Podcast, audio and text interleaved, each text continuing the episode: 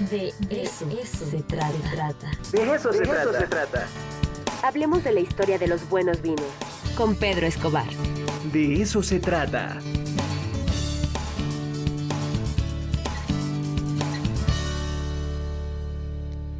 Pedro, muchísimos, ahora sí que muchísimos saludos. ¿Cómo estás? Muy buenos días, bienvenido. Muy buenos días, Angie. Con mucho gusto de platicar contigo y platicar con todos los televidentes y oyentes, eh, pues nuevas, nuevas eh, historias sobre el vino, particularmente en esta temporada del año, que es, digamos, que la fiesta, la, celebración, la, temporada más esperada del año para todos los amantes del vino y de la historia del vino. Eh, comienzan las temporadas de vendimia, particularmente aquí en nuestro país, a partir del mes de julio comenzamos en todas las regiones vinícolas de, nuestro país este, a, encontrarnos con estas noticias de que los viñedos abren sus puertas, las bodegas abren sus puertas para la celebración de la vendimia, esta, esta cosecha de las uvas de, todo un año de trabajo en el, en el, campo, en los viñedos, y que tienen como recompensa pues la cosecha de las vides con las cuales se elaborarán los diferentes tipos de vinos que se hacen aquí en México. ¿Tú conoces el origen de las vendimias, Angie? No, no, no, no, a ver, platícame. Fíjate que tiene su origen, eh, pues hace más de, más de 3.500 años con los egipcios. En la cultura egipcia se, se comienzan a trazar los primeros rastros de, de estas celebraciones en las cuales se corta la fruta y se lleva a un lagar, el lugar este donde se empiezan a triturar las uvas con los pies particularmente sobre una gran tinaja, algunas veces de piedra, otras veces de madera, para obtener el mosto y el jugo de la uva con el cual se elaboraban los vinos en la, antigüedad. Hoy en día ya no se hace eso, por fortuna, pero pues eh, sigue siendo una representación muy, muy, muy socorrida en todas las, estas fiestas, estas festividades y los viñedos que realmente hacen pues, digamos que es uno de los grandes atractivos de asistir a estos eventos, tener la experiencia en algunos viñedos de pisar eh, este, con los pies las uvas, generalmente las mujeres, y es, una gran experiencia que tiene sus orígenes en la antigua Grecia. La verdad es que eh, las fiestas de la vendimia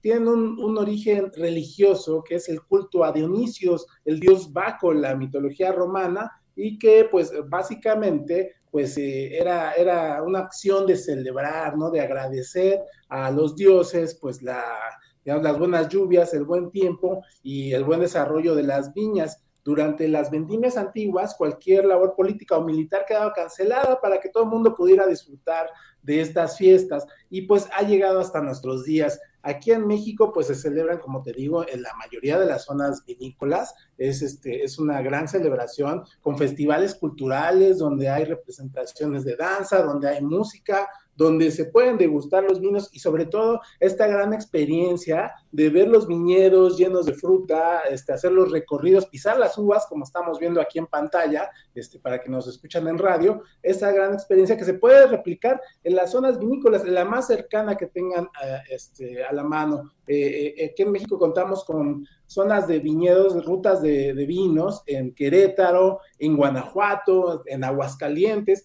en Coahuila, en Senada, y aunque en Puebla ya se están produciendo vinos por ahí, este, en la zona de Cholula, pues todavía no tienen esta capacidad de organizar grandes festivales, pero pues es una buena ocasión para recorrer las grandes zonas vinícolas que te digo que hay aquí en México y que pueden eh, ustedes eh, consultar los calendarios. Este, es muy fácil nada más en Google, este, pues meten la búsqueda como fiestas de la vendimia en Querétaro, fiestas de la vendimia en Guanajuato, en Aguascalientes, el estado que les quede más cerca, donde ustedes prefieran este, pues ver y conocer cómo se elabora el vino, las bodegas, las grandes barricas, y pues conocer un poquito más de esta cultura y esta gran fiesta que son las fiestas de la vendimia, una gran experiencia. No sé si tú ya habrás estado en alguna de estas, pero es realmente espectacular. No, fíjate, eso te iba a preguntar que si hay alguna posibilidad. Acá en Puebla hay algún recorrido así donde pueda uno ir.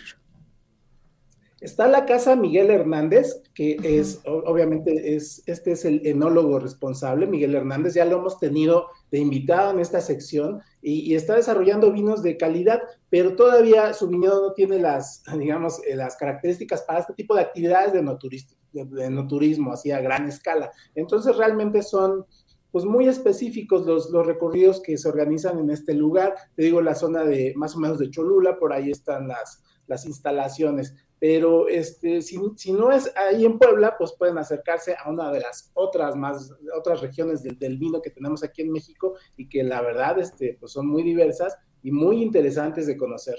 Pues vamos a, tener que organizar ahorita en vacaciones algún tour, ya sea a Querétaro o a Guanajuato, para recorrer precisamente y darnos cuenta de manera presencial todo este procedimiento que sin duda estoy segura que es muy, muy agradable, muy este interesante. Pedro, pues muchísimas gracias, se nos fue el tiempo, te mando un abrazo y nos estamos escuchando eh, la primera semana de agosto.